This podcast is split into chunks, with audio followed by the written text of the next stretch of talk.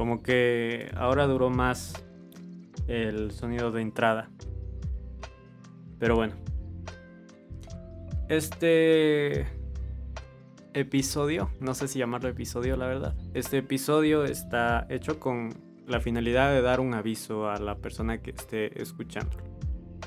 Al principio del, podcast pensé que realizar un episodio por semana iba a estar fácil.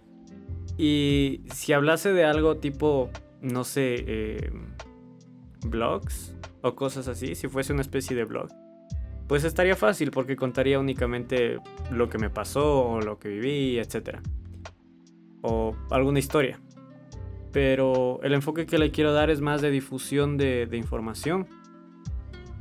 Y pues esto obviamente involucra la investigación, involucra el buscar fuentes confiables y todas esas cosas. Y es complicado. Es algo largo, es algo no voy a decir que tedioso, pero sí es algo que te exige responsabilidad. Porque, bueno, normalmente cuando quieres hablar de algo, más o menos escuchas, lees, no le das una investigación tan profunda y lo tienes en la cabeza. Y en una conversación entre amigos y cosas así lo dices. Y se queda ahí. Y si es que en algo te equivocaste o, tu fuente en realidad era noticias falsas o cosas así, pues te lo corrigen y se acabó no hay más. Pero ya en este, pues en este caso, muchas veces hay gente que solo lo escucha y ya lo da por cierto. Así que hay que ser muy responsable con lo que se dice. Al menos, obviamente no es como que este podcast llegue a la cantidad de gente. Pero al menos a las personas a las que les llega a interesar, que lo escuchan y cosas así, pues qué mejor que darles información confiable información fundamentada. Así que lo más probable es que, bueno, no lo más probable, lo más seguro y lo seguro es que de aquí en adelante los episodios se hagan cada dos semanas. A lo mejor y por ahí busco una forma de agregarle eh, un episodio, es decir, pues ir intercalando entre un episodio de algo más relajado, no sé si decirle relajado, algo menos investigado una semana y la siguiente algo más investigado. Así tengo más tiempo para investigar. Porque sea como sea, pues uno como estudiante tiene que estar también investigando sobre lo que está estudiando. Más ahora que en pandemia, pues en muchos casos nos topamos con profesores que no saben dar clase, si no es presencial. Y uno tiene que jugársela y hacerla de profesor y de estudiante al mismo tiempo y en mi caso personal me pasa mucho. A excepción de dos profesores, el resto de mis profesores, porque yo estudio en un instituto, pues no sé si no lo saben. Es decir, no sé si no dominan el tema. Pero no hablan del tema de una forma entendible.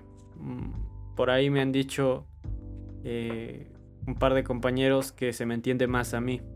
Así que, pues así se pueden hacer una idea, ¿no? Es decir, yo que aplico tanta verborrea, pues se me entiende más a mí. Es curioso la, palabra verborrea. Mucha gente no conoce el término y le da como que risa, no sé con qué lo asocian. Pero verborrea es algo así como... Verborrea es lo que yo hago, es usar excesivamente palabras, no soy tan asertivo, trato de Trato de que se me entienda y en el camino a que se me entienda termino alargándome demasiado. Y pues es complicado. No es ser parlanchín. No, no sé si sea lo mismo. Pero bueno, el término que yo conozco y uso es verborrea. Ahora, básicamente me he comido cuánto, cuatro minutos para dar ese aviso. Pero quería hablar de algo más. En el episodio anterior yo dejé el, bueno, pues siempre dejo, pero mencioné ya un poquito más serio lo de el correo del, del podcast. Y para mi sorpresa llegó un correo. Y la verdad me sorprendió. Y me sorprendió para bien. No tanto por... Bueno, sí por el contenido. Pero más que nada fue el gesto de que a alguien se le... Se le ocurra pues enviar un, un correo. Y en este correo una persona, bueno, esta persona, la, que me envió el correo, me decía que que no sé si, que no sabía si me voy a ofender o no, pero que el podcast le ayuda a dormir. Que se queda, que se queda dormido escuchándolo. Y me pareció algo positivo. Porque como una persona que ha vivido de cerca lo que es tener insomnio, pues que haya algo que escuchándolo te, te permita descansar. Qué mejor. O sea, Obviamente no es un podcast para dormir. Hay un podcast que se llama Podcast para dormir. Pero si alguien le ayuda, si alguien le relaja la forma en la que va fluyendo mi voz y todo eso, pues qué mejor, qué alegría. Que pueda descansar gracias a, bueno, en parte obviamente, gracias al podcast. Pero esta persona me mencionaba también cosas que se me hicieron interesantes porque he leído mucho del tema pero más allá de noticias y cosas así, no. He leído eso y ya. No me he dedicado tanto a buscar, pues, papers, eh, artículos científicos o investigaciones, no tanto. Sino que más allá de ciertas noticias y, pues, documentos que citan a investigaciones, pero no he leído como tal investigaciones. Y es la ansiedad y la depresión. Obviamente ligadas también a que el, insomnio, la ansiedad te te causa insomnio, el insomnio a veces te causa ansiedad, etc. Es un tema muy, muy serio y yo creo que no se le da la importancia que debería, al menos en Ecuador. Hasta donde yo sé, la depresión es la, bueno, el suicidio, que normalmente se da por depresión, es la segunda causa a nivel mundial de muerte. Me parece que el año anterior, si no estoy mal, yo leí una noticia de que aquí en Ecuador pasó a ser la primera causa de muertes en adolescentes. Antes eran los accidentes de tránsito y ahora el suicidio. ¿Y por qué? Es la pregunta. Porque no está normalizado el cuidar la salud mental de una persona. Ronda mucho por internet el dato este de que los hombres se suicidan tres veces más que las mujeres. Y es verdad. Y esto se da porque no quiero que suene, no, no quiero que suene mal, pero la sociedad ha impuesto que los hombres no valen más que su producción laboral, más que su utilidad laboral. Todo mundo ha escuchado alguna vez el término, pues, llorar no es de hombres, por ejemplo. O los hombres no deben llorar. Hay hasta una canción, ¿no? Y está implantado en lo que vemos día a día. Así que es muy complicado para un hombre el darle la importancia a su salud mental y que su entorno también le dé importancia a su salud mental. Yo como una persona que asistió al, psicólogo, doy fe de que es un poquito incómodo. Y no me lo tengan a mal, es un poquito incómodo el estar ahí. Porque no te topas con tantos hombres. Hay una cantidad bastante alta de mujeres cuidando su salud mental, pero no hombres. Y tenemos que entender que la depresión y la ansiedad, bueno, la ansiedad como tal está siempre ahí. La ansiedad es como un, un pequeño motor, un pequeño aviso, una ventana de aviso de que algo va mal con lo que estamos haciendo. Pero cuando se suprime tanto, se termina acumulando y al momento en el que eso explota, pues es bastante fuerte.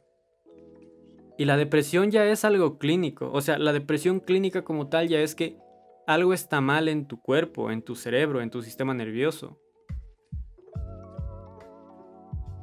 Pero la gente no le da esa importancia. La gente dice, no, es que la depresión es estar triste y no. No, la tristeza no es una enfermedad, la depresión sí es una enfermedad. Y mucha gente con depresión tiene que tomar medicamentos para esta enfermedad.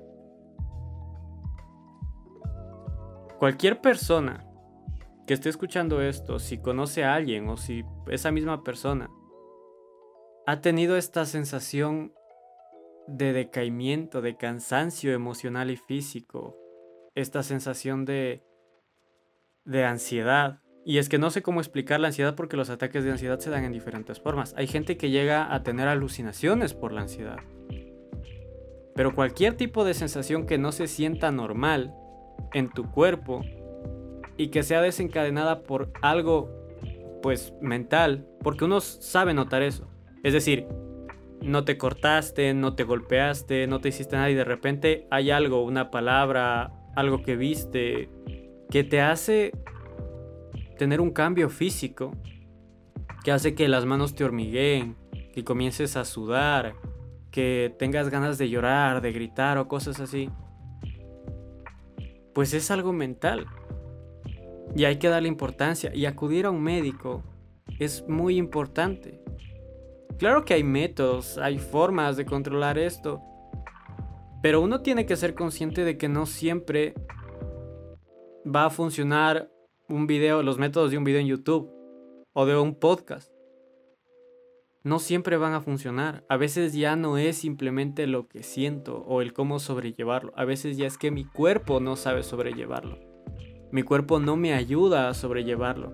Y yo necesito de medicina y de apoyo médico para poder funcionar normalmente. Porque eso es lo que yo creo que todos anhelamos, funcionar normalmente.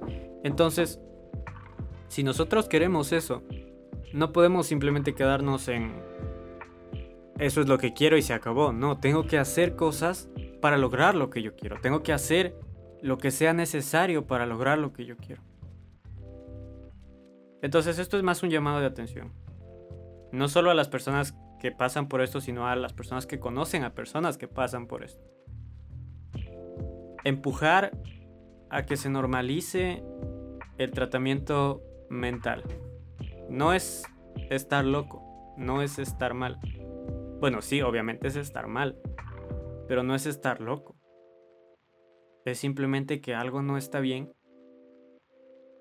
y que quiero corregirlo. Y se acabó, no no hay por qué alarmarse. No hay por qué satanizarlo o no sé, o exagerarlo. Es que no, no me agrada cuando la gente dice, ah, es que tiene depresión, uy, pobrecito y no sé qué. No, la depresión es algo que, claro, es una enfermedad, pero uno no dice, uy, pobrecito tiene gripe. O no dice, uy, pobrecito tiene la presión alta. Sino que, pues, está haciendo algo para cuidarse, está haciendo, está en tratamiento ya. Esta clase de preguntas es muy diferente la reacción de alguien que te dice, oye, ya estás en tratamiento y, ya has ido a un médico que se note esa preocupación.